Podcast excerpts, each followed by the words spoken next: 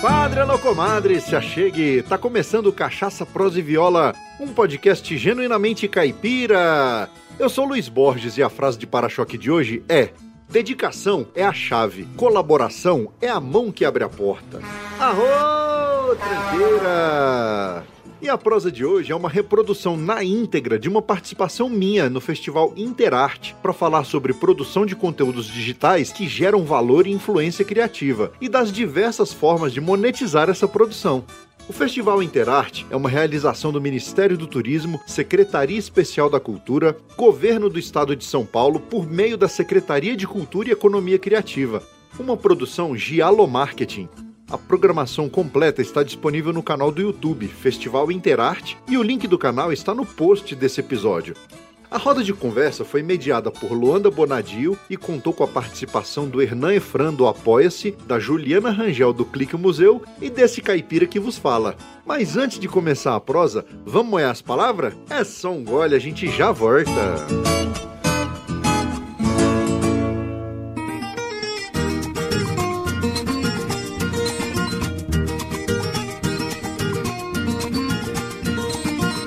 Compadre, comadre, em primeiro lugar, muito obrigado pela audiência. Você é fundamental para a existência do Cachaça, Prosa e Viola. Também não posso deixar de agradecer aos nossos padrinhos: Léo Lopes, do podcast Radiofobia, Luciano Pires, do podcast Café Brasil, Marcel Hatz, da loja Eu Amo Cachaça, Marcelo Fernandes, Paulo Ozaki, do podcast Agro Resenha, professor Rogério Coimbra, do Mundo Agro Podcast e Samuel Milanês. Muito obrigado pelo apoio, vocês são tudo de bom! E graças ao apoio dessas pessoas que entenderam a importância desse projeto, é que conseguimos melhorar e profissionalizar a cada dia a nossa estrutura de produção. Então, se você também se identifica com o nosso conteúdo e quer apoiar, acesse o site cachaçaproseviola.com.br barra apoie e escolha um valor que caiba no seu orçamento mensal. A partir de um real, você pode nos apoiar mensalmente pelo Apoia-se, pelo PagSeguro e pelo PicPay. Ou, se preferir, você pode fazer um apoio único pelo Pix. Dessa forma, você ajuda a manter vivo o podcast mais caipira da podosfera. Uma outra forma de nos apoiar financeiramente é comprando os produtos da nossa loja oficial. Lá tem camisas, canecas e bonés, todos com estampas exclusivas.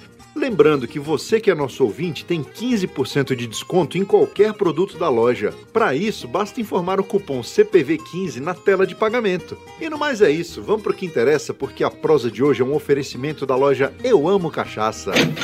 Na Eu Amo Cachaça você encontra as melhores cachaças com os menores preços do Brasil e a entrega é rápida e segura para todo o território nacional. E olha só que bacana, a loja Eu Amo Cachaça tem o cupom de desconto CPV10, que dá 10% de desconto para você que é nosso ouvinte. Então não se esqueça, pensou cachaça? Acesse euamocachaça.com.br. Amigo, faça um convite, top só se for agora. O meu rádio é diferente, a antena não enrola. Em um mundo virtual, o seu tempo você controla. Busque lá nas internet e assunte meu podcast Cachaça, Prosa e Viola.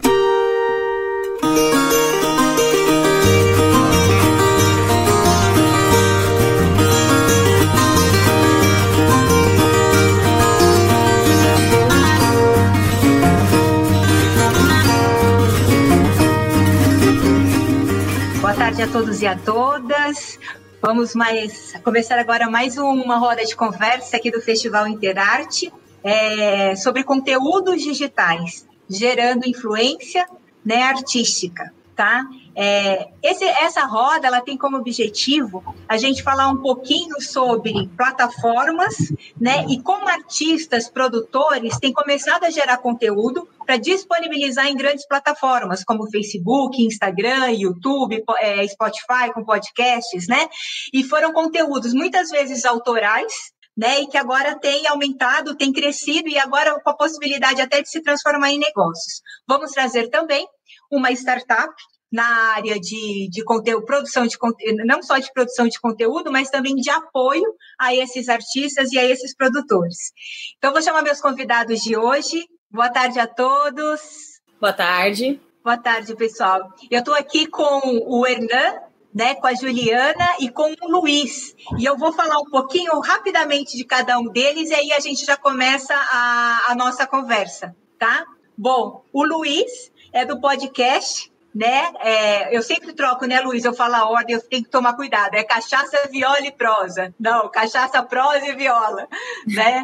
É, o Luiz, ele é analista de tecnologia, né, um grande amante da cultura raiz, da cachaça, né, um cachaceiro, é, comunicador por paixão e criador, né, e apresentador do podcast é, Cachaça, Prosa e Viola. Tá? A Juliana é uma pedagoga, né, educadora de museus e foi uma das criadoras do, do portal Clique Museus. Tá? E o Hernan, que é um administrador, também é músico e é o criador da plataforma Apoie-se. Sejam bem-vindos. Obrigada.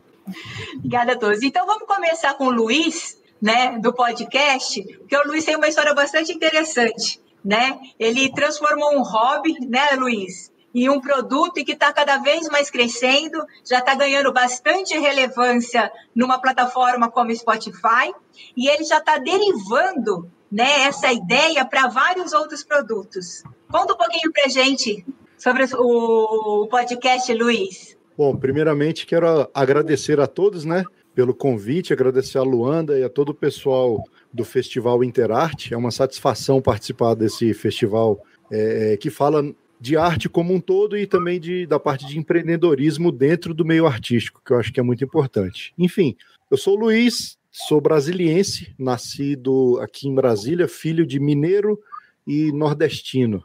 Né? Então eu tive muita influência dessas duas culturas, mais da cultura mineira, por conta do, do, do, convívio maior com meus parentes de Minas Gerais, e por consequência disso, é, aflorou aí um gosto né, pela viola caipira, pela música caipira, pela música sertaneja e também pela cachaça. E anos depois, já adulto e tudo, eu, eu por uma necessidade, né? Por um dizem que o, o, todo empreendedor é um resolvedor de problemas, né? Então eu tinha um problema que era o seguinte: eu gostava de ouvir quando eu era pequeno aqueles programas de rádio que, que eram mais rurais, assim, de rádio AM, que você tinha mais bate-papo, que você tinha conversas e conhecia a história dos cantores, enfim.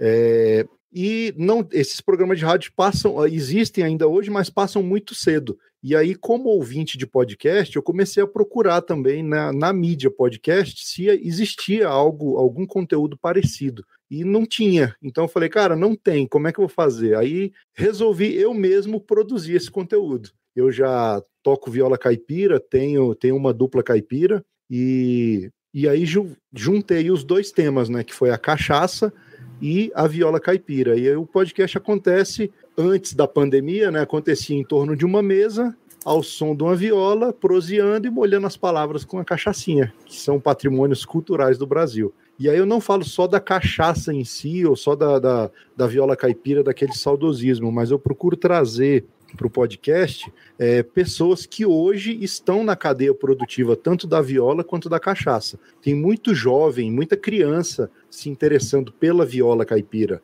E um fenômeno interessante que eu, que eu constatei há uns dias atrás, aí, entrevistando um, um professor de viola, está é, tá começando a aumentar o número de venda de violas em relação ao número de venda de guitarras. E aí isso eu fiquei muito feliz, porque a molecada tá, tá buscando esse instrumento que é nosso, né? Que é, que é tão nosso. Então eu fico feliz assim de fazer parte dessa desse time, desse, dessa, dessa cadeia que divulga a nossa cultura, a cultura interiorana, a cultura do nosso país, a, a nossa cultura, enfim, né? Acho fantástico.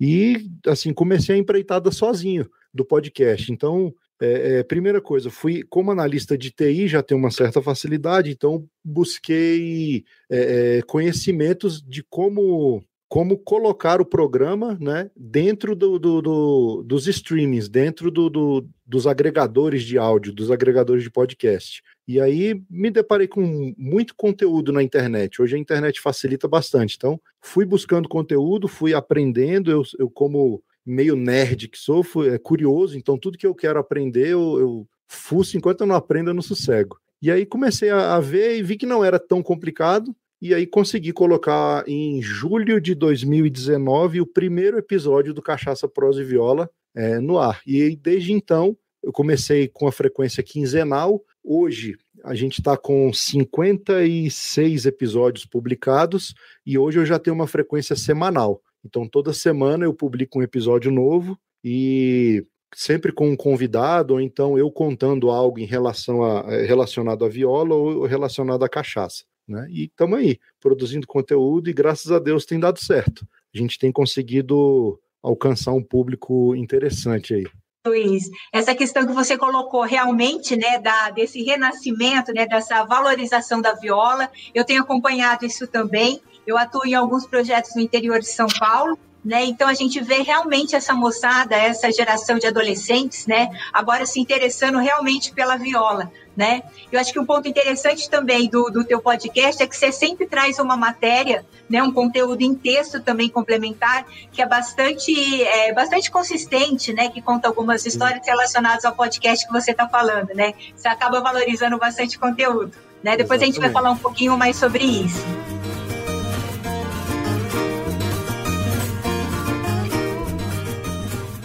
Olha só que bacana! O Cachaça Prosa e Viola faz parte da rede Agrocast, a primeira e maior rede de podcasts agro da podosfera brasileira. Conheça todos eles no site redeagrocast.com.br.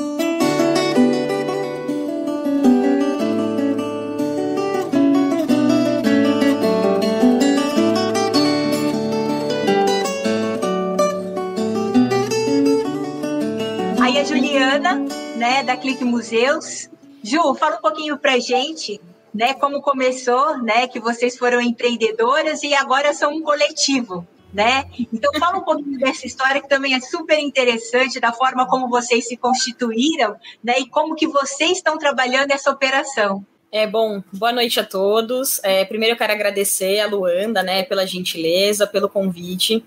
É, estamos muito felizes, a gente também fica muito honrado em dividir o espaço, dividir conhecimento, né? Acho que isso é muito importante. É, eu sou membro do coletivo, né? A gente fala do projeto Clique Museus, mas eu sou membro do coletivo Acangatu, que é um coletivo que vem administrando o projeto Clique Museus. É, inicialmente eu comecei o projeto em parceria com a Priscila, hoje a gente acabou, é, a gente vem crescendo cada vez mais, né? Não só no público também, mas dentro do, do próprio coletivo.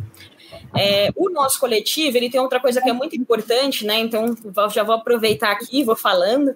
É, a gente é composto por membros de várias regiões do Brasil, então a gente tem, é, entre membros do nosso coletivo, a gente tem gente no Rio de Janeiro, Curitiba, Recife, São Bernardo do Campo, aí a gente tem várias cidades de Minas Gerais, e eu falo de São Paulo nesse momento que eu represento o projeto, né?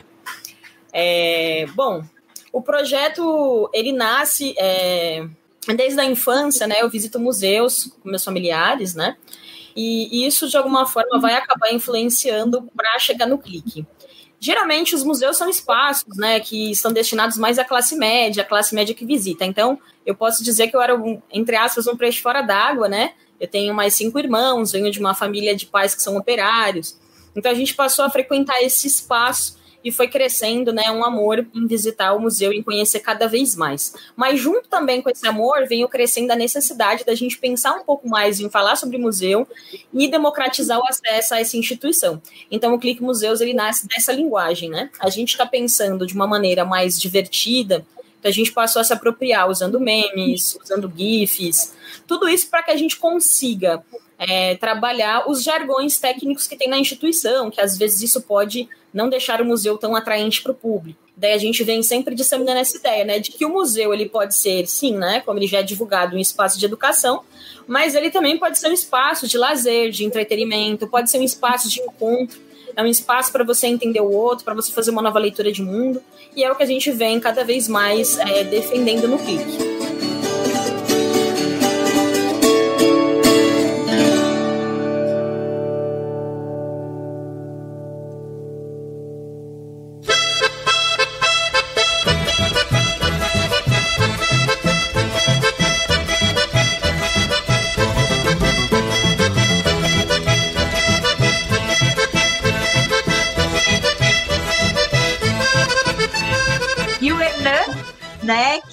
Empreendedor, ele tem uma startup, né? E que a gente estava comentando, né, agora há pouco, que a Juliana e o Luiz são potenciais clientes para a Poise, né?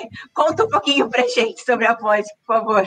Perfeito, perfeito. Vamos lá, então. Obrigado, primeiramente, Luanda, né, pela, pelo convite, Luanda e Carol. Bom, então, é, tudo começou com é, uma experiência é, que eu tive em, com crowdfunding é, em 2010, quando me envolvi com a fundação de uma outra plataforma é, nacional, que é o Catarse, né?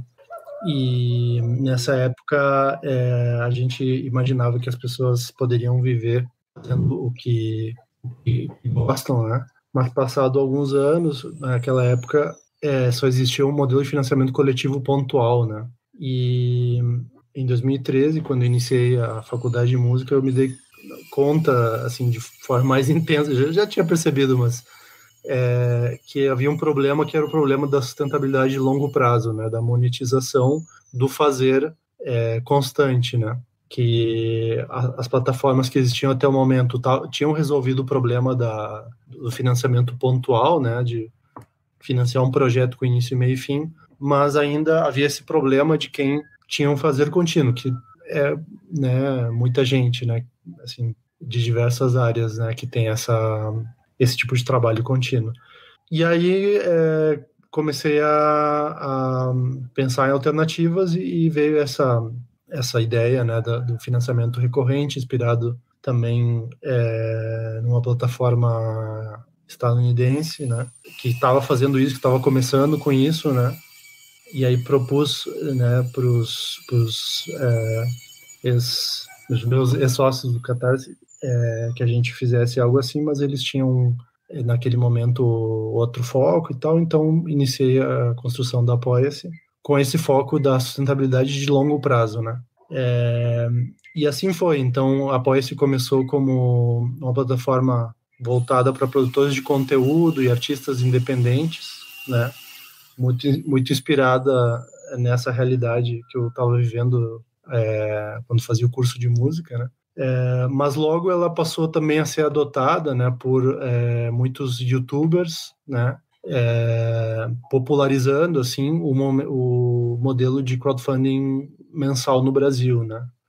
É, o, o, nome da Apoia-se ganhou muita projeção né, é, dentro do YouTube Brasil no momento onde a única modalidade de, de monetização no YouTube era é, aquela baseada em publicidade, né? Não existia ainda também o YouTube Members, por exemplo, né? Que é, ainda hoje também não, não é acessível a todo toda e qualquer pessoa. Existem alguns parâmetros ali para poder fazer parte né, dessa dessa modalidade. É, mas enfim, então é, a gente, né? Lá por 2015, 2016, 2017 teve essa popularização dentro desse meio do YouTube depois vieram outros nichos, como podcasts, é, gamers, é, uma série de, de ONGs também, terceiro setor, né, que também passaram a usar a nossa ferramenta. Depois disso, a gente também é, criou outras modalidades de financiamento, além da, do financiamento recorrente mensal, que foi o nosso, nosso início, né? E foi assim o que inicialmente nos consolidou como plataforma conhecida né, no Brasil inteiro.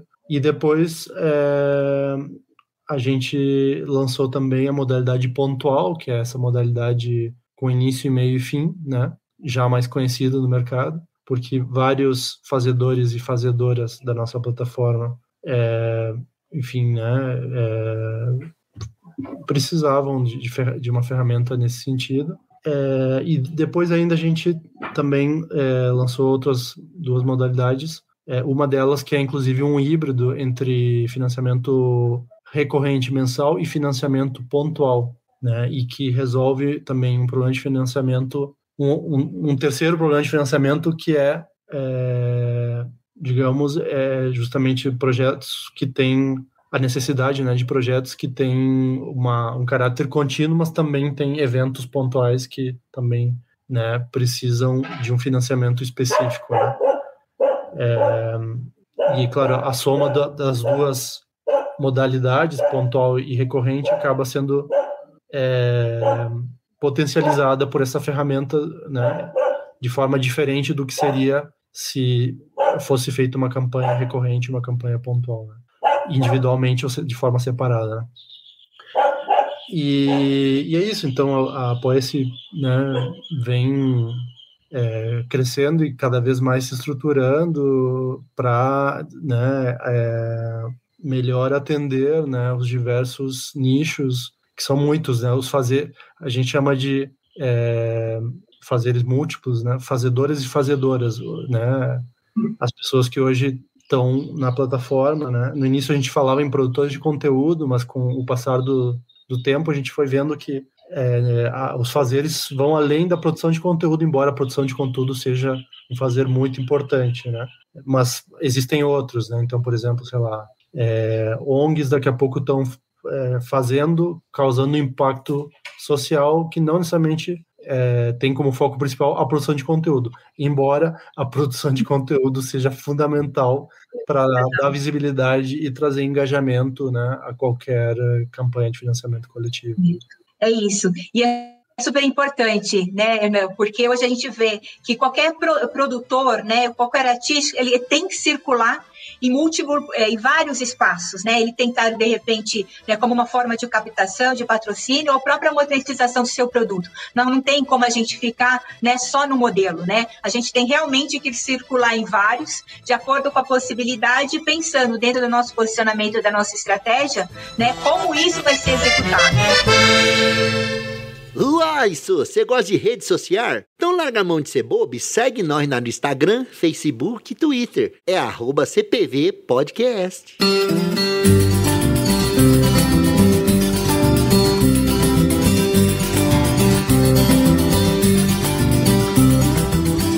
Eu acho que o Luiz agora ele pode falar um pouquinho pra gente sobre isso, né, Luiz? Como que agora já é, você está estruturando o portal né? Você tem hoje a tua forma de monetização, né? Falar um pouquinho do Spotify, né? Que você tem uma presença hoje bastante significativa na plataforma, né? E você também tem criado novos produtos e serviços derivados, né? Que agora começa a remunerar também. Eu achei super interessante, é, porque você, a, você tem toda uma linguagem própria, né? Então o seu produto é muito bem posicionado né? Quando até no momento dessa, dessa mobilização, dessa criação dessa comunidade, se acaba usando uma linguagem que é muito típica da comunidade, né? Dos amantes da cultura caipira, da cultura, cultura caipira raiz, né? Isso acaba aproximando muito, né? Então você agora já está criando um leque de possibilidades para estar tá monetizando esse conteúdo, né? Conta um pouquinho para a gente sobre isso, porque é muito legal. Né? Em quanto tempo, né, Luiz? Porque faz pouquíssimo tempo que, se a gente for ver, você está com a plataforma no ar, né? Dia 17 de julho de 2019. Até é. então era, era, era, vamos dizer assim, uma brincadeira, era um hobby que eu comecei, mas já com visão de, de, de crescimento, né? E aí, com o passar do tempo, como sou só eu produzindo, eu tenho, tenho muito trabalho assim em relação à, questão de tempo, que eu tenho que pesquisar o conteúdo, chamar o convidado e tal. E aí, é, é, é para suprir essa, essa necessidade, e até eh, pensando já em crescer, por exemplo, em contratar alguém no futuro para poder fazer as edições, enquanto eu fico mais focado na produção do conteúdo propriamente dito. Então, é, aí eu comecei a pensar em formas de monetizar. Né? A, a primeira que eu vejo que os podcasts sempre adotam é a questão do apadrinhamento ou do, do, da, do ouvinte que é um, um, um assinante, né? um apoiador, um, a gente chama de padrinho, apoiador, assinante. Então a gente oferece algumas recompensas para esses ouvintes e aí eles pagam um valor mensal, que é um, é um é valor pequeno, se for, for, pensar num valor individual. A gente, eu, eu tenho hoje um plano de assinatura recorrente lá que começa a partir de R$ 1,99, né? E aí vai de R$ 1,99 até o, o até R$ 29,99, a partir de R$ 29,99, né? Tem gente que quer apoiar até com mais. Então, isso aí já ajuda bastante a, a, a por exemplo, a, algum equipamento ou algum, algum curso, alguma coisa que eu tenho que fazer, já não tem que desembolsar para poder é, investir no podcast. Uma outra forma também que surgiu no meio tempo foi um, é, a, uma, uma plataforma de publicidade eles de publicidade em áudio, eles convidaram o Cachaça Prosa e Viola para fazer parte da, da plataforma deles, que é a, a Audio Ed Brasil. E aí eu, eu hospedo os áudios na, nessa plataforma, que é, é, e aí eles nessa plataforma ela permite a inserção de anúncios dinâmicos. Então é, é, é igual no YouTube, quando você está assistindo vídeos do YouTube e no meio do, do, do vídeo aparece uma propaganda.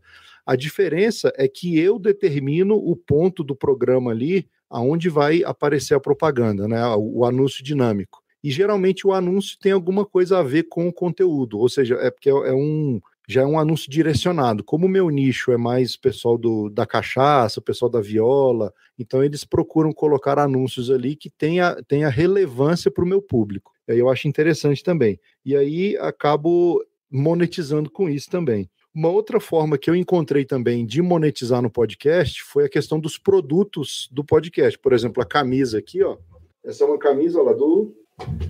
Ela é exclusiva do podcast. Mas aí, aí vocês devem pensar assim, pô, mas o cara produz conteúdo e ainda arruma tempo para fazer camisa e vender camisa e despachar camisa? Não, tem uma plataforma é uma plataforma de e-commerce que é impressão sob demanda é um print on demand. Então eu crio a arte da camisa, publico nessa plataforma e aí o, o meu ouvinte ou a pessoa que quer uma camisa, ela vai lá, compra a camisa e a plataforma tem os parceiros, né? Tem os fornecedores. E aí o, o, fornecedor vai imprimir a camisa, vai embalar, vai despachar, ou seja, é, é, eu não tenho que me preocupar com toda essa logística. Então achei, achei bem interessante essa forma também de poder monetizar eu coloco a margem de lucro que eu quero em cima de cada produto, então eu defino lá o, o quanto que eu quero ganhar na venda de cada camisa, ou, hoje tem camisa, caneca, e aí a plataforma cuida de tudo isso. E aí eu pago um, uma anuidade, é uma assinatura que eu pago anual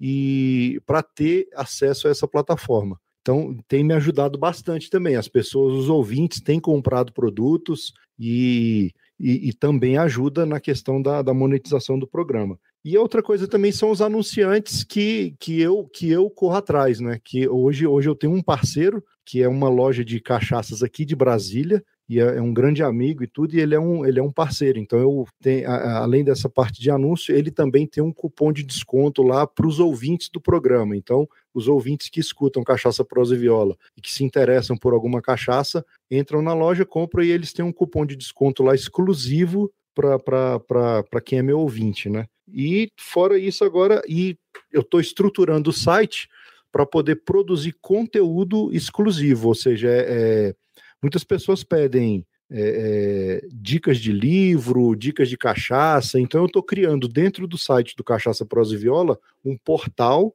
exclusivo para assinantes, ou seja, até quem, quem é padrinho hoje, quem é apoiador, vai ter um acesso também, e aí vai ter conteúdo exclusivo lá, vão ter textos, vídeos, é, alguns releases de cachaça, é, degustações mais detalhadas sobre cada cachaça, pontos turísticos, por exemplo, uma coisa que está que tá, tá crescendo muito é o turismo cachaceiro, né? As pessoas vão a, até as cidades que têm alambique, elas vão lá para conhecer os alambiques, saber como é que é feito o, o, processo, como é que é feita a, a, cachaça, né? Todo o processo de plantio de cana e tal.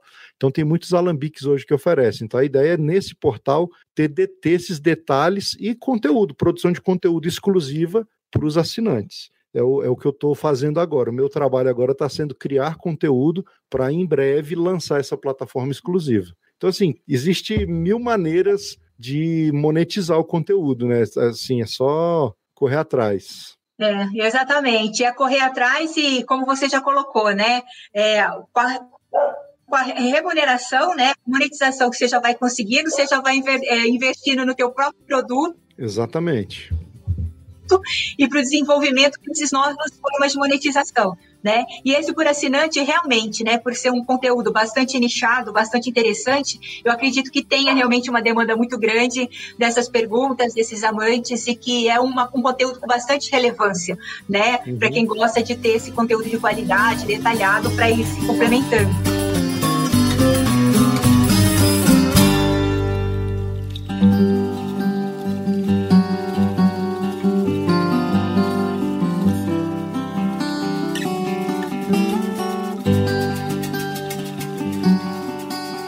Juliana, complementando agora, fazendo uma troca com, com o que o Luiz acabou de colocar, né, aproveitando o gancho dele, na, no Clique Museus, é, vocês começaram, né, você e a Priscila, né, com essa ideia né, de, de levar esse conteúdo, de, de estimular as visitas, de trazer um conteúdo mais dirigido sobre museus, né, tirando um pouco aquela barreira que aqui no Brasil a gente ainda tem, de que museus são lugares inacessíveis, às vezes que tenha um espaço mais elitizado, que não é verdade né? Pelo contrário, né? Queria que você colocasse um pouquinho essa questão do porquê, quando vocês criaram, né, Click Museus, o que, que vocês imaginavam? E um segundo ponto é, quando hoje vocês estão com uma base bastante considerável, depois queria que você colocasse um pouquinho mais a respeito, né, do número, do número de visualizações que vocês têm na plataforma, né? E esse próximo passo agora que vocês estão em relação à monetização do conteúdo, né? Que ainda vocês estão encontrando formas para essa monetização né? Então, eu queria que você fizesse um pouco dessa trajetória que começa com o sonho seu e da Priscila, né? E aí dessa mobilização e agora essa, é, esse contraponto, né? De já ter uma base significativa, mas ainda não ter encontrado o ponto da remuneração, da monetização desse conteúdo. Enquanto o Luiz falava, eu estava aqui, ó, anotando tudo. Falei, ó, vou pegar um pouquinho aqui, isso aqui foi interessante. É, bom. Essa é... troca é importante, né, Ju? É muito importante. É, como é que, o que, que a gente pensava, né? A gente ainda segue essa linha, mas o próprio público ele acabou nos direcionando o que a gente pode fazer para o clique. Porque quando a, o, a gente iniciou o clique no Facebook, então vou falar assim que a gente pode considerar ele nosso carro-chefe. Então nós iniciamos por essa rede, né? É, hoje essa rede ela é mais orgânica, né? Ela tem mais de 50 mil seguidores. Aí uma coisa que é só para pontuar, que eu acho muito bacana também falar aqui, é que todas as nossas plataformas, redes sociais que nós estamos presentes, todos os nossos seguidores são orgânicos como nós somos um coletivo composto por voluntários, né? Todo mundo tem algum emprego, né? E faz esse serviço no clique porque acredita também na democratização de acesso. Então a gente nunca fez investimento. Então esses seguidores de todas as nossas redes são orgânicos. Só para pontuar isso. É, bom, e foi através do clique que a gente começou do Facebook, né? A gente começou a acabar alimentando um projeto. A gente foi criando posts de engajamento e foi a partir desse próprio diálogo que a gente criou com o público que ele acabou nos direcionando. Então, por exemplo, é, a gente começou a fazer posts. É, por que, que não pode tocar no, no, museu, por exemplo? Por que não pode tocar no acervo? Por que não pode tocar na obra? Então, não é porque sim, né? Tem até aquele do, da, da cultura lá, é porque sim é a resposta. Então, a gente explicava para o público: olha, não pode tocar por conta disso. Ah, as pessoas começaram a interessar. Ah, isso é bacana, isso é interessante. De repente, nós recebíamos lá no inbox, por exemplo, olha, existe alguma restrição de vestimenta? Por exemplo, exemplo, eu posso entrar de bermuda ou eu posso entrar de chinelo na, na instituição, e daí a gente começou a perceber que algumas perguntas é, elas eram para público se não tinham visitado esse espaço, por exemplo. Que quando a gente acessa o site das instituições, são perguntas que parecem esdrúxulas, né? Se você já visita o espaço, você não vai perguntar se pode entrar de boné, se pode entrar de bermuda, se pode entrar de chinelo. Então a gente falou, pô, isso é uma pergunta interessante. A gente começou a criar posts também. Você sabia que você pode entrar no museu com qualquer roupa? É, e aí o público vinha nos perguntando. A gente conseguiu criar um vínculo muito bacana com as pessoas, é, é, e aí elas começaram a sentir uma certa liberdade. Então, às vezes, a gente passou a receber perguntas assim: olha, eu estou preenchendo uma vaga de emprego aqui no site de X museus, de X museu, e eu estou com dificuldade. Será que vocês poderiam me ajudar a preencher essa vaga? Então, por exemplo, né, ele poderia ter entrado em contato com a instituição, mas aí esse público começou a nos buscar para essas dúvidas. Outras pessoas também, olha, eu acho que vocês poderiam fazer esse tipo de, de post. E daí a gente vem se abrindo cada vez mais para o público. E aí a gente continuou, né? É, o, o, clique vem está sendo muito mais do que a gente imaginou, né? É, ainda mais que nesse, infelizmente, né, nesse processo da quarentena do isolamento social, a gente veio crescendo cada vez mais, a gente veio se alinhando com outras instituições que a partir desses posts de engajamento, né, de memes, de falar de museu, né, pode-se falar de uma instituição séria, mas de uma forma é, mais acessível, fazendo com que o público entenda, a gente foi crescendo e crescendo. É, aí vou falando um pouquinho mais sobre essa questão da plataforma. No Facebook, a gente conta com mais de 50 mil seguidores, é, várias instituições, Secretaria de Cultura, entre outros museus, Casa de Cultura, bibliotecas, nos procuram eles sempre pedem, ah, você pode nos ajudar a divulgar. será que vocês podem compartilhar? Dê uma força para a gente. A gente continuou fazendo esse trabalho. É, e foi praticamente em agosto do ano passado que a gente iniciou nosso site, a gente conseguiu abrir o site. Não está completo, né, não está finalizado na ideia que a gente ainda pensa do clique. A gente está sempre né, modificando, né, vai acompanhando essas demandas. Mas aí a gente começou a escrever também. No site, a gente tem, vamos falar, entre 7 a 8 meses, a gente teve mais de um milhão de acessos. Temos média, uma média mensal aí entre 200 a 250 mil acessos mensais. Isso no site. No Instagram também, é, a gente tem mais de 13 mil seguidores, é, vem aumentando esse número de seguidores. O Instagram também, né, é, já entrando nessa questão que você perguntou sobre a questão da monetização do conteúdo, né? O próprio Instagram e o Facebook vem falando, olha, monetize. E aí, cara, que eu falei, né? Nós somos um coletivo da humanidades. E daí a gente começou, eu clique, começamos a trabalhar e responder os e-mails e falar com as instituições, responder o público. De repente, passou dois anos anos da gente falou, nossa, mas não tá faltando alguma coisa aqui? Daí a gente falou, ah, tá faltando, tá faltando dinheiro. então, agora nós estamos começando a pensar em como monetizar. E, e aí a gente também, é, de alguma forma, cometeu algumas gafes, né? Que as pessoas falam, ah, você vai cavar, você tem a, a pá, mas aí você usa o garfo. É, e a gente acabou efetuando compras de máquinas, né? O Luiz falou, depois que a gente fez esse investimento, a gente pensou, né? A gente comprou algumas máquinas para a gente fazer estampar camisa, para tentar fazer vendas também. Mas é todo esse processo, a gente não pensou em qual estampa vender. É, então a gente vem pensando coletivamente mesmo. Como é que a gente pode monetizar o nosso conteúdo? O que a gente pode vender é, no Facebook ou no Instagram? Como que a gente vai atrás desses parceiros? São coisas que a gente vem buscando entre nós, né? A gente vem se conversando agora na humanidade, que é isso, né, menina? A gente costumava falar, colocou o monstro do mundo, agora tem que dar de comer. E a gente está tentando dar de comer, a gente está tentando procurar essa forma de monetizar o Clique Museus. É, pelo site, a gente já vem sendo monetizado pelo Google AdSense, mas é um valor muito simbólico, né? Não é nada representativo, assim. Não é suficiente para que todos os membros parem de trabalhar, porque somos mais de 16 membros, né? Que a gente pare de trabalhar para viver do clique. Então a gente vem sempre pensando, é, buscando alternativas. Outra alternativa que a gente pensou também, né, anteriormente a gente já fez, antes do isolamento social, a gente foi premiado em outros editais pela prefeitura. Mas o dinheiro desse edital, né, ele é para aquele edital. Então não tem como eu ganhar um edital e dividir esse dinheiro em 16. Outra coisa também que, como eu disse, né, anteriormente, o nosso coletivo está distribuído a nível nacional. Então, os editais aqui de São Paulo são específicos para a cidade ou para o estado. Então a gente está assim, né, discutindo. Então é muito importante, né, está sendo muito importante participar do festival também, acompanhar essas oficinas, pensar um pouco mais sobre monetização, né? A gente vem fazendo várias ações com as instituições, inclusive, olha, já dando aqui um spoiler, né? É, na próxima, na segunda semana de maio, a gente vai entrar com uma ação é, que se chama O que é que tem no museu, no nosso canal do YouTube. Essa ação, ela conta com a parceria de mais de 17 museus a nível nacional também. Então, vou até parar, senão você vê, né, Luanda? Me empolgo e vou falando aqui. Não, não, pode acabar de falar sobre a parceria. A gente está abrindo aqui, porque agora só tem um monte de pergunta aqui, então para a gente continuar. Mas pode falar da parceria, Ju. Ah, ah não, tudo bem. Menina que abriu aqui, falei, meu Deus, eu passei o tempo, tô falando aqui, ó. não, não, não. É só para avisar, porque tem bastante perguntas aqui já para os três, aí depois a gente já vai direcionando. Ah, não, só para finalizar, assim, essa ação que é que tem no museu, né? De novo, a gente sempre trabalha a democratização então, nessa ação, nós convidamos os museus para tirarem apenas uma obra do seu acervo, porque, em geral, o público que não visita constantemente as instituições, eles acham que qualquer museu que eles visitarem, eles vão encontrar a Mona Lisa ou algum quadro. Sempre vai ter quadro em museu. Então, essa ação, ela vem exatamente para isso, né, para que as instituições também mostrem a diversidade do seu acervo né? Porque a pessoa fala, ah, eu não gosto do museu, porque esse museu é muito, muito isso, é muito chato, museu é lugar para gente velha. E daí a gente pergunta assim, ah, mas você conhece, você gosta de futebol? Gosta, tem um museu de futebol, por exemplo, o Luiz falou, né? Você gosta de cachaça? Tem um museu da cachaça. Ah, daí a pessoa fala, ah, não sabia. Então é isso também, a gente vem fazendo essa parceria. Esse é uma das propostas, né?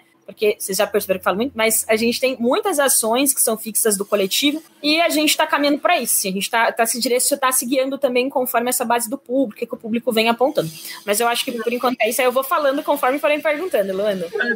Mas, Ju, é super interessante que você colocou essa trajetória de vocês, né? De terem uma ideia, depois começar a trabalhar esse conteúdo, né? A partir do, do da, também da demanda, né? O público começou a interagir e começou a ter esse canal. Eu acho que quanto cumprir o papel da democratização de acesso, vocês estão cumprindo super bem, porque vocês conseguiram trabalhar um tom de uma comunicação acessível a diferentes públicos, né? Então, trazendo para os museus outros públicos, é, em, em, contrapartida, né? Para algumas instituições, né? Museais, também é, é uma forma de divulgação, porque muitas vezes também não tem recurso, então acaba se tornando uma rede que acaba realmente democratizando e promovendo o que tem nesses equipamentos em todo o país, né? Então acho que essa é muito bastante a própria a própria preocupação agora de vocês, olha, acho que está faltando alguma coisa, agora está faltando dinheiro, é o momento do coletivo, né? Quando a gente começa a pensar qual vai ser o próximo passo desse coletivo, nós vamos nos formalizar, a gente vai virar uma empresa, o que vai acontecer, né? Então acho que vocês estão caminhando num, num processo muito bacana, né? De estar tá sempre refletindo, caminhando passo a passo, mas com essa reflexão, né? E atraindo cada vez mais público, que isso é bastante importante. É desafiador, né? Assim, é, a gente começou a produzir, eu acho que isso aconteceu também com as instituições, né? É, quando a gente chegou na quarentena, obrigou a gente a refletir, porque muitas instituições possuíam sites, mas assim, é como se fosse, ah, eu tenho um site, se você tiver dúvida, olha lá. Às vezes não era atualizado, né? Então, é, é muito diferente quando você começa a dialogar com, com essas plataformas. Porque eu, por exemplo, não tenho Twitter. Aí, quando a gente começou a inserir o clique no Twitter, ficava, gente, mas a pessoa escreve as 300 caracteres aqui aí, se publica, e, e, e, aí você vai tentando, né, achar como é, que, como é que eu vou dialogar com o público nessa plataforma. Ah, tem aqui o Instagram que é muita foto. Falar, ah, eu não sou uma pessoa muito de foto, mas ah, tem que tirar foto, senão não vai ficar. Ah, e assim, né? é, não é só estar na rede, né? É saber utilizar essa rede para chegar nesse público também é bem desafiador. Eu acho que para a gente, para as instituições. Exatamente. Ontem a gente até fez uma oficina aqui no festival, né, que era um pouco como produzir alguns conteúdos em vídeo, né, e que falava um pouco disso daí também, né, como melhora, ir melhorando esse conteúdo para você colocar nessas plataformas, né? E eu acho que esse aprendizado mesmo de todos nós foi o grande desafio para os fazedores e fazedores de cultura durante essa, essa quarentena, né? E para os equipamentos de cultura e para os museus, é, a, o digital passa a ser o espaço de atendimento, né? E eu acho que foi um desafio realmente para todo mundo. A Diana, amanhã, numa, numa oficina né, sobre arte e tecnologia, ela vai falar muito sobre isso, né, sobre esse espaço de atendimento dos museus né, e de outras, de outras formas de, de equipamentos de cultura. Desafio que vai bater muito agora para o Hernan, com a pergunta que a gente ia fazer para ele, né?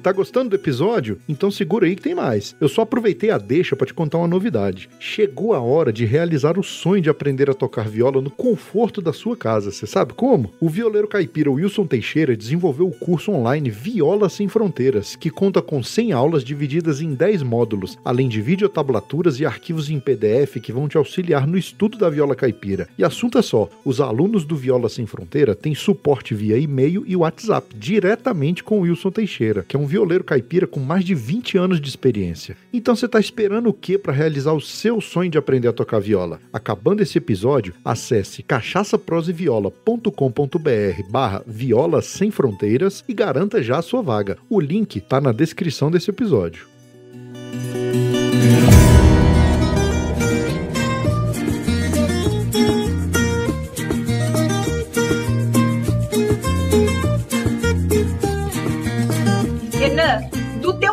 Hoje que procura apoie-se, tá? Conta um pouquinho para gente quem é o seu público, quais são as principais dificuldades, né? E qual é a avaliação que você faz quando chega um projeto? Por exemplo, chega um produtor ou um artista, um empreendedor e coloca um projeto ali na plataforma. Passa para gente um diagnóstico assim geral do que você sente né, do que você acha que muitas vezes falta num projeto e dos principais cases de sucesso né, daqueles empreendedores ou artistas que colocaram e o, e o projeto estourou, né, com, com a proposta. Explica um pouquinho para a gente como funciona isso daí. Então, é, a plataforma é uma plataforma autosserviço, né, onde qualquer pessoa pode criar sua conta, né, e é, começar a operar, né. É, não existe não existe uma curadoria prévia, né, que diga quem pode entrar e quem não pode entrar, né. É, existe né, esse autosserviço onde qualquer pessoa pode criar sua campanha e, claro, né, seguindo as regras da plataforma e tal, as diretrizes, né, porque, claro, coisas ilícitas e né, tem uma série de coisas ali que, de fato, é, não são né, é, o foco da plataforma ou, ou não são bem-vindas, né? Por exemplo, sei lá, já tivemos casos com é, sei lá, campanhas que promoviam discurso de ódio, coisas assim também não, não é o foco. É, ne, ne, o Apoia-se né, existe para é, causar impacto social positivo, né? Então é, a gente tem esse propósito desde sempre, né? E assim falando um pouco de números, né? A gente está é, chegando a algo em torno de 50 milhões de reais transacionados, né? É, mais de 6 mil projetos já passaram pela Apoia-se, né? É, mais de 800 mil usuários cadastrados, né? E são muitos os fazeres, né? São, assim, múltiplos mesmo, né? Tipo, tem, olha, é, todo dia surgem coisas novas, né?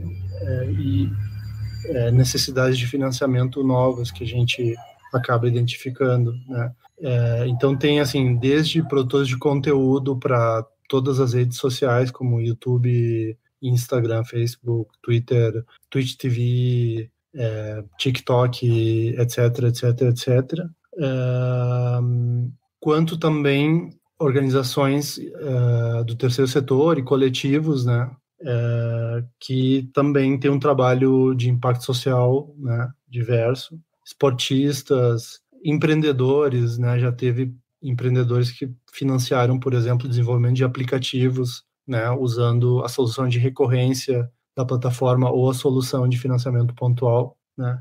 Então é, é um universo bem vasto assim de, de possibilidades de financiamento, né?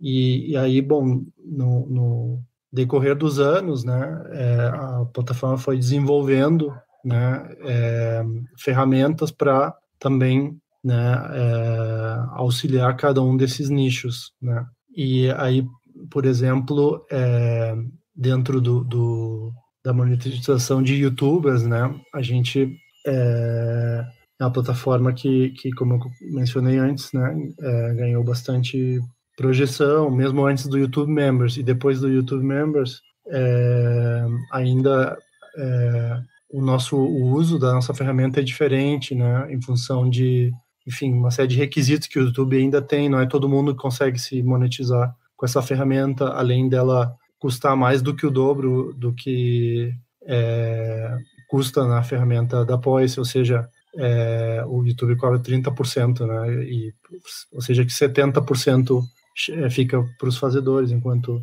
no caso da Poise, é, 87% fica né, para os fazedores e fazedoras. É, e outros, outros requisitos né, de, de, de né, desse modelo é, né, que, que, o YouTube tem que também né, acaba não sendo para todo mundo, né? A gente também recebe muitas campanhas que se monetizam como alternativa à, à publicidade, né? Porque também monetizar só com base em publicidade tem para alguns tipos de campanhas e de fazeres não é tranquilo e né, casa super bem, mas para outros acaba sendo meio ruim a interrupção da publicidade o tempo inteiro durante a, a exibição do conteúdo, né? É, então também tem né, é, fazedores que buscam né, essa alternativa é, de financiamento para não precisar né, entrar na coisa do, do da publicidade. Né? Tem gente que combina também ambas as formas. Né? É, e aí tem outros casos também. O segmento de podcasts, por exemplo, é um segmento que também é, é utiliza em volume assim a, a ferramenta as ferramentas da Apoia-se né a gente tem uma comunidade podcaster super grande né É, a ferramenta de recorrência especificamente, né, é, apoia-se hoje, é, transaciona possivelmente o maior volume né, de, de é, em termos de arrecadação mensal né, de financiamento coletivo. Né. É, então é um mundo assim bastante amplo, né? Mas falando um pouco do, do que você mencionou antes, de alguns casos de sucesso, né? É, então, como eu falei, são, são, são muitas as áreas, né? Mas, assim, é, só para citar alguns, né? A gente tem, por exemplo, é, a, a, revista Dragão Brasil, que é né, talvez a mais importante revista de RPG do, do Brasil, né, mundo geek.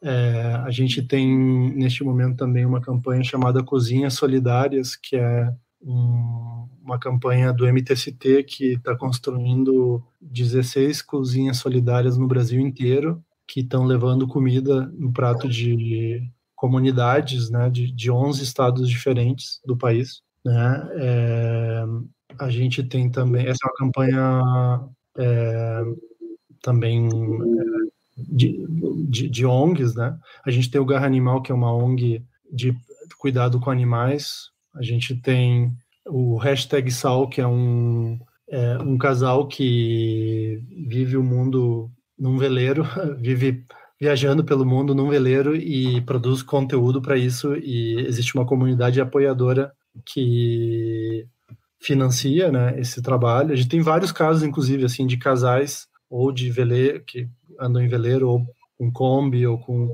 E tem uma comunidade ali que apoia, né? Deixa eu só te fazer uma perguntinha, só te interrompendo um pouquinho nessa linha do que você está falando, né? Ah. Que você falou desses, da questão de, desses projetos, né, desses velejadores, por exemplo, que tem uma comunidade bastante grande apoiando, né?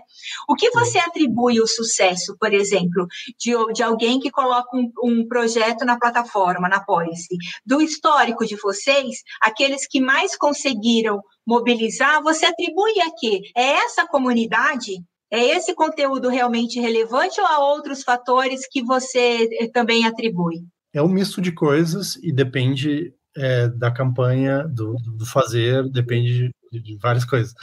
É, mas, assim, tem sempre o fator engajamento da comunidade. Tem, tem, assim, campanhas que têm um engajamento muito alto, uma identificação muito alta com o tema ou com a causa, né? Tem outras campanhas que tem um, conteúdos que são muito atrativos ao nicho, né? Uhum.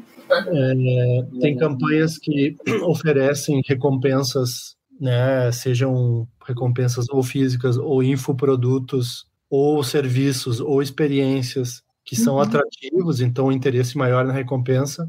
Tem campanhas que têm um perfil mais de doação e aí, perdão, e aí é, é, as pessoas são motivadas mais pela causa ou pela identificação com aquele fazer, né? Tem campanhas que tem, são um híbrido, ou seja, tem as duas coisas, conseguem combinar as duas coisas. Então, realmente, é, é, é muito vasto, assim. A, a, e aí, cada campanha precisa encontrar a sua, a sua linha, né? A sua estratégia, a sua, o seu público, o seu nicho, a sua narrativa. Cada, cada fazer, cada fazer tem a sua, né, o seu, a sua ideia, o seu propósito, a sua mobilização, né? É. Hoje de manhã, hoje um pouco mais cedo, é, fiz uma oficina com a Carol de Salvo, né, sobre marcas, né, e posicionamento de marca. E a gente falou muito exatamente isso que você acabou de colocar, né, a importância do posicionamento, a importância da identidade, né, daquela marca, daquele projeto, a importância de ter o público-alvo bastante definido, das narrativas, né, para serem mais assertivas, né. A gente pode ver aqui que, que realmente dos, do, dos três, né, colocando Luiz, esse conteúdo é bastante nichado, bastante dirigido, né, para usar amantes da cultura caipira, da viola, da cachaça, a Juliana, né, também dos museus e agora traindo e ouvindo muito a audiência para a produção desses conteúdos. Então a gente vê que algumas coisas é efetivamente isso, né? Às vezes muitos empreendedores, né, ou artistas ou equipamentos, eles falam, né? Ah, às vezes é muito difícil captar, eu não consigo captar, é, às vezes o projeto está aprovado, mas eu não consegui o patrocinador, a captação. E a gente está vendo cada vez mais a importância desse conteúdo, né, com base nessas premissas, né, desse posicionamento claro e muito bem definido, e essa clareza, né? Eu acho que de quem é meu público, quem é minha comunidade, para quem eu vou estar tá falando, né? Porque aquele negócio, tentar falar para todo mundo, não fala para ninguém né? E a fala de, dos três, né? A gente vê que, que realmente isso é, é, é o sucesso vai vai estar tá pautado exatamente nesses pontos, né? Desse antes dessa preparação, né? Total, total, total. A gente, por exemplo, apoia-se é uma plataforma de nichos, né? Ali cada campanha é uma rede, é uma comunidade que está por trás, né? Daquela campanha. E o que é comum a todas, as que são bem sucedidas, né? É essa esse fator de conhecer a sua comunidade, de conhecer né, a sua linguagem, né, para se comunicar com aquela comunidade, com aquele nicho, né? Então, é, não existe uma fórmula única, universal, né? Cada fazer, né? Cada, é, tem, cada fazedor tem a sua comunidade e, e essas pessoas precisam é, encontrar... Seu jeito de fazer, né? Seu jeito de fazer, né? Assim como aqui o, o, o Luiz encontrou o dele, né? E as meninas também aí no clique do museu também estão já se comunicam, né? Já se comunicam com o público e claro que a monetização através do financiamento coletivo é, digamos assim, um nível é, passa por, por, por um, um nível de engajamento, né? Por trabalhar um, um nível de engajamento junto a essa comunidade de alguma forma, né? É. Então, tem, tem duas formas de fazer isso. Uma seria é, gerando valor é, compartilhado para uma comunidade, valor comum uhum. a, a, uma comunidade, ou gerando valor individual também, uhum. é, um valor individual para cada potencial apoiador, né? Tá. E aí, é, e aí vai de cada, cada projeto também, né? Da estratégia de cada projeto. Mas passa por isso, engajamento, ide, é, trabalho com redes sociais, formação de comunidade, sabe? É, e aí, claro, entender de marketing digital ajuda, né? É importante. É, além de conhecer a sua comunidade, o seu nicho, a sua, o que, as pessoas daquela, daquela comunidade, né? É, gostam, esperam, né? Inclusive tem comunidades offline que também funcionam, às vezes não necessariamente com tanto pela internet, mas se movimentam offline. É uma forma também, né? Claro que é, hoje as redes sociais estão aí para todo mundo possa usar e, e né, é o que a gente recomenda, né? Isso. Que a gente recomenda. É, essa produção, é, essa experiência no digital, né? E com, com essas plataformas a gente viu que agora, principalmente na pandemia, foi o caminho, foi a alternativa para muitas pessoas, né? A gente pegando em termos de, de a gente tem uma, uma, dois pontos, né? Uma que, que a gente teve um, um grande incentivo com a mobilização de toda a classe artística, né, e cultural por meio da Lei Aldir Blanc, que foi uma grande vitória, uma grande conquista para poder viabilizar esses projetos, né, desses fazedores e fazedoras de cultura que de repente tiveram seus projetos todos interrompidos, parados de uma hora para outra, né? Então foi um caminho que a gente conseguiu, mas também passa pelo conteúdo de um projeto bem escrito, consistente, coerente com o orçamento, né? E por outro lado, essas alternativas, né, de monetização que, é, que a gente tem visto como apoia-se outras plataformas de financiamento coletivo, além das alternativas que o Luiz tem falado.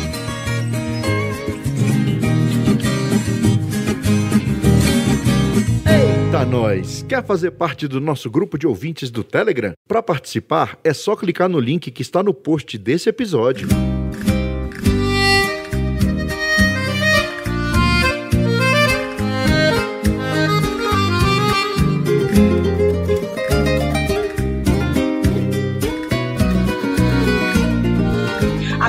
Gente vai, vai passar, gente. Eu já vou começar a fazer algumas perguntas aqui que apareceram no chat, tá? E aí, para a gente já ir para os minutos finais, a gente tem mais 15 minutinhos para a gente acabar a nossa prosa aqui.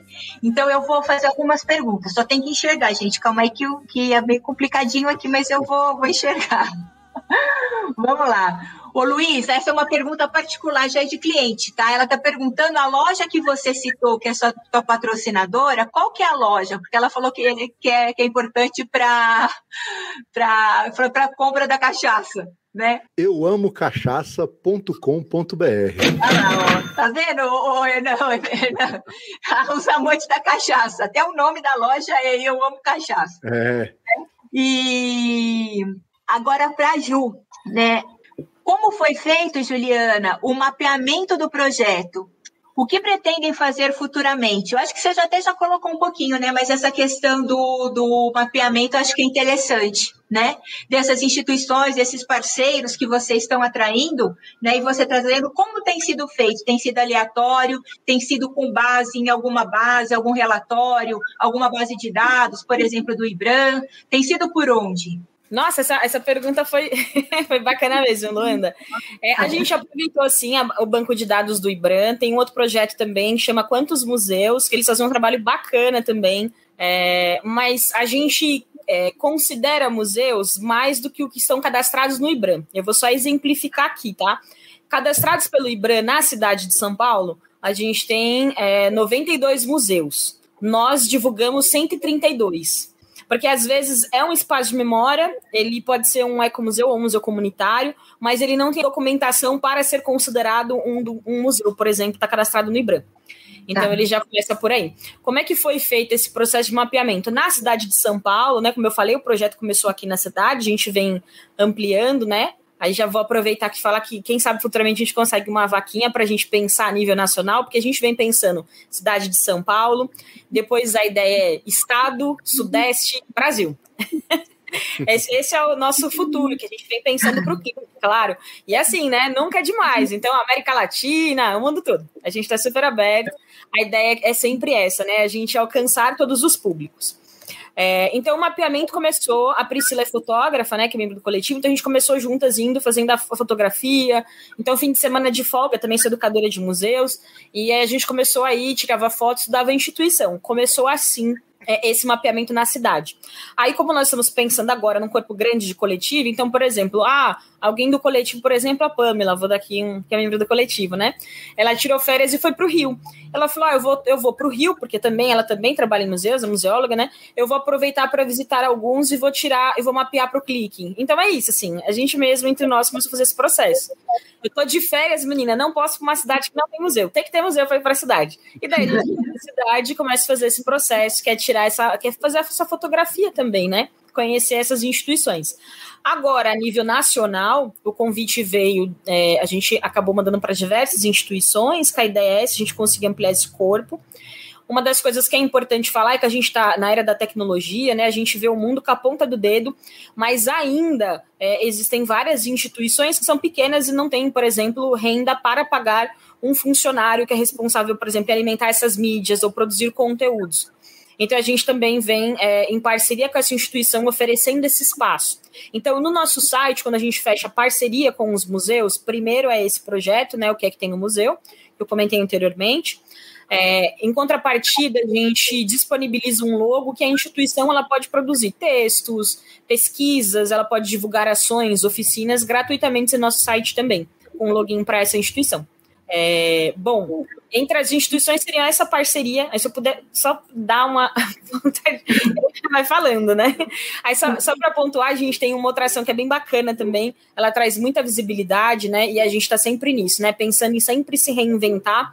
Aí a gente propôs diversas ações com o público, são muitas, não dá para falar, mas só para pontuar rapidamente, a gente tem uma que faz super sucesso, que é Você Faz Arte, Nós Divulgamos.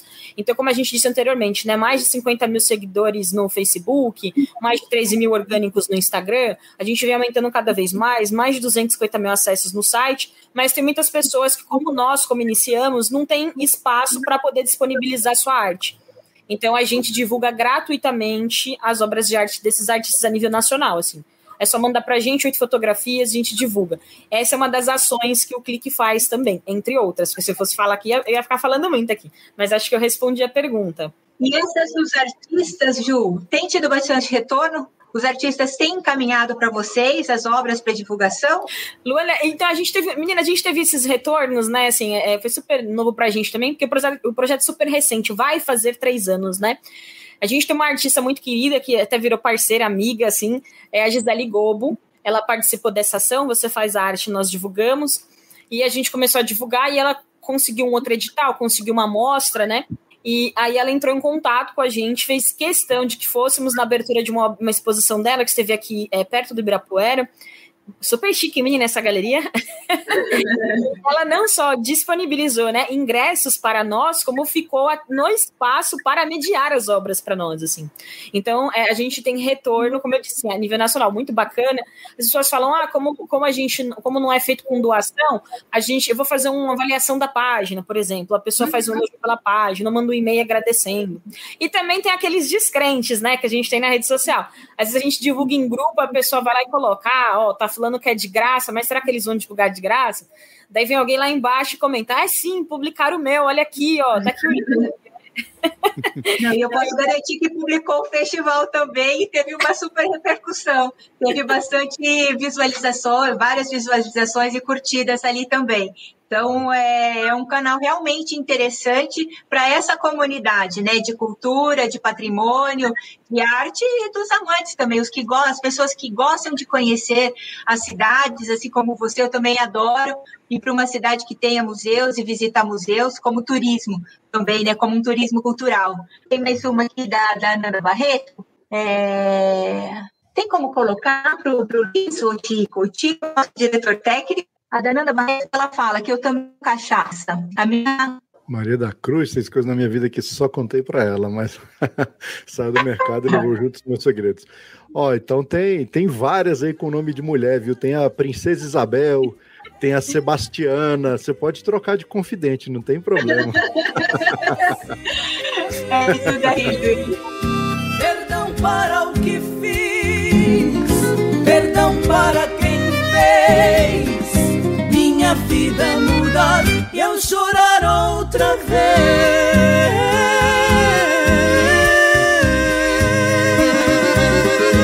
Aô, modão cabeceira. Para ouvir essa e todas as modas que já tocaram aqui no podcast, é só assinar as playlists Cachaça, Prosa e Viola no Spotify ou no Deezer.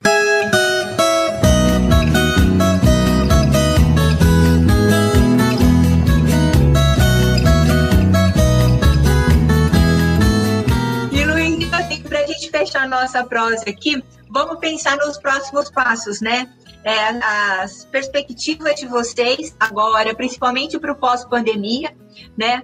O, Luiz, né, como empreendedor que já tem essa veia, né, de fazedora e de cultura, é, uma pergunta, Luiz, assim, você tem como sonho trabalhar só com o seu podcast, só com cachaça, prosa e viola? Ficar como seu negócio principal e sua principal atividade econômica? Sim, com certeza. É, é, minha, vamos dizer assim, é meu plano, meu plano de aposentadoria. Cachaça, prosa e viola. Então eu vou, eu, eu pretendo assim, num determinado momento, com o carro andando, né, saltar de um carro para o outro e continuar a viagem. Continuar, é que é extremamente prazeroso, né? E a gente faz sim, com muito sim. amor que realmente vê a qualidade do, do portal né? Que, que é um excelente conteúdo. A gente já colocou um pouquinho, né, Ju? Agora é você repartirem para o prazo para avaliar essa, essa monetização. Mas qual que é o próximo passo de vocês agora, que você acha assim, que é um sonho seu, né? E da Priscila como idealizadora do Clique Museus? Olha, Luanda, a resposta estava na ponta da língua, mas aí o Luiz falou sobre cachaça, eu comecei a querer mudar esse meu sonho, viu? eu acho que eu também vou querer a cachaça e a viola. É brincadeira. Bom, a gente, acho, acho que sim, né? É, nesse momento, todos nós temos um vínculo empregatício, como reforcei, que não é o clique, né? A gente vem trabalhando porque ama, porque acredita no museu, porque quer um museu vivo, né? Porque queremos que todos se sintam representados nesse espaço. É, bom, então a gente vê futuramente viver do clique mesmo, assim. E daí, é, não é só a renda, né, assim, é o visitar o espaço, é pensar esse espaço, é escrever sobre essa instituição, criar memes sobre essa instituição, né? Criar esses GIFs, então pensar mesmo. Futuramente a gente tem essa pretensão de viver do Clique Museus também. Ai, que ótimo. E Hernan, e você, qual que é o seu, você já é um empreendedor, uma startup, né? Qual que é o teu próximo passo? Assim? Meu, próximo, meu próximo passo ah, são vários próximos é. passos, né? Mas a gente, enquanto plataforma, né, a gente vem né, trazendo soluções para potencializar, né, é, a vida do, dos, a vida criativa, né, desses fazedores e fazedoras, né. E para mim, pessoalmente, e para todos nós na Apoia-se, é muito é, recompensante quando a gente vê as pessoas podendo viver daquilo que, que elas amam fazer, sabe? São muitas as histórias nesse sentido, né, que a gente já presenciou, e a gente se emociona muito cada vez que, que né, é, a gente toma conhecimento de, de alguma nova história, a última foi semana passada, né, das pessoas falando, e às vezes falando nas redes, oh, eu estou vivendo agora disso, e, e né, e para nós, assim, né, é, parece que nesse momento tudo faz sentido, né, todo o trabalho, a dedicação, a correria, né, faz, tudo faz muito sentido. É, e a gente agora está é, né, também segurando essa, esse momento aí, segurando essa onda da pandemia, né, e, também, enfim, né, um momento aí desafiador para todos nós, todo todo mundo e principalmente o Brasil, né? A gente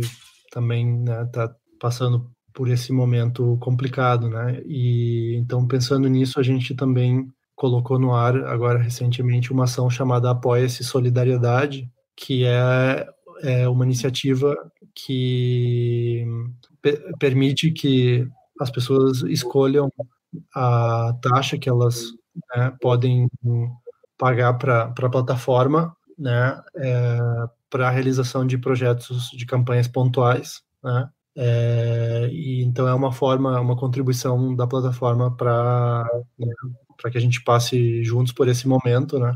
É, e bom, a gente tem visto diversas iniciativas, né, nesse sentido, né? E bom, fica o convite então para para vocês, né, é, conhecerem também né, a apoia como ferramenta, né, e, é, enfim, a gente, vocês têm meu contato, a gente é, pode seguir essa conversa. É, mas é isso, assim, a gente está agora, né, passando por esse momento da pandemia, né, e também pensando ainda, né, e trabalhando para trazer novas é, funcionalidades, né, uma delas é, é, é, esse financiamento turbinado que eu comentei antes, que é esse híbrido né, entre pontual e contínuo, né, é, e outros projetos que estão em andamento, né? E é isso. É, então... eu, eu acho que, que para essa pós-pandemia, né, eu acho que essa grande mensagem, né, fazendo esse gancho, né, que você colocou também, eu acho que é, é que é muito isso para a gente, a mensagem, né, que, que esse grupo, né, que a gente pode passar é isso, né, como uma ideia, quando a gente tira essa ideia do papel, né, começa muitas vezes de uma maneira de, bastante desestruturada, como um hobby, né, que o, como o Luiz colocou, mas que se a gente acredita muito nessa ideia, né, e, investe nosso tempo, nosso talento para começar a desenvolvê-la, de alguma forma ela vai caminhando. E aí a gente tem acompanhado, tem que acompanhar bastante nessas né, oportunidades de monetizar. Eu espero que esse grupo tenha trazido né, muitas ideias né, para as pessoas, para começarem a colocar suas ideias no ar, trazer exemplos né, das oportunidades e as dificuldades de cada um, que a gente vê que, a, que as dificuldades são presentes para todos, mas às vezes as oportunidades realmente vão surgindo e vão se abrindo o caminho, né? E por conta de empresas, né, como a do Arnan, que pensam realmente nessa tecnologia, de que forma que isso pode, pode democratizar esse acesso né, a, a novas formas de, de captação, de mobilização e de monetização desse conteúdo, né? Então, espero que, que a gente continue trocando bastante. Eu quero acompanhar vocês, né? Depois, no, no, no nosso no, no, canal do YouTube, né? Tem o, o, contato de vocês também, das plataformas, né? De cada um. Então, se as pessoas quiserem acessar, esse conteúdo, né? Essa nossa roda vai ficar disponível no YouTube. A gente sabe que tem um volume muito grande de coisas acontecendo, né? E que as pessoas acabam vendo no outro horário, mas a gente vai como, é, continuar divulgando, né? Porque o nosso objetivo, acho que foi cumprido, que era de passar exatamente isso, né? Essas novas oportunidades esses empreendedores e esses sonhos, né, que estão saindo do papel e estão sendo colocados em prática, né? Então espero bastante prosperidade para vocês, que essas ideias continuem evoluindo, que a gente se encontre no próximo encontro, né? Que a gente tenha a presença de vocês, tá bom? Um abraço, gente, bem grande. Obrigado. obrigado Muito obrigado, viu? Obrigado, obrigado, Luanda, obrigado, Hernan, obrigado, Juliana. Foi muito boa a prosa. E vamos manter contato aí para isso. ajudar uns aos outros aí. Isso, isso. Eu agradeço também o convite. Acho que só faltou a cachaça para ficar bom, hein? Eu acho que na próxima a gente vai fazer uma violada, né? O Hernan também toca viola junta com o Luiz, ó, já dá aí uma cantoria boa, né? Exatamente. acho que dá uma cantoria boa já, né? Pra gente fazer. Tá joia, gente. Boa noite. Então, muito obrigada, viu? Obrigado, Obrigado gente. Obrigado, um abraço. Tchau, tchau.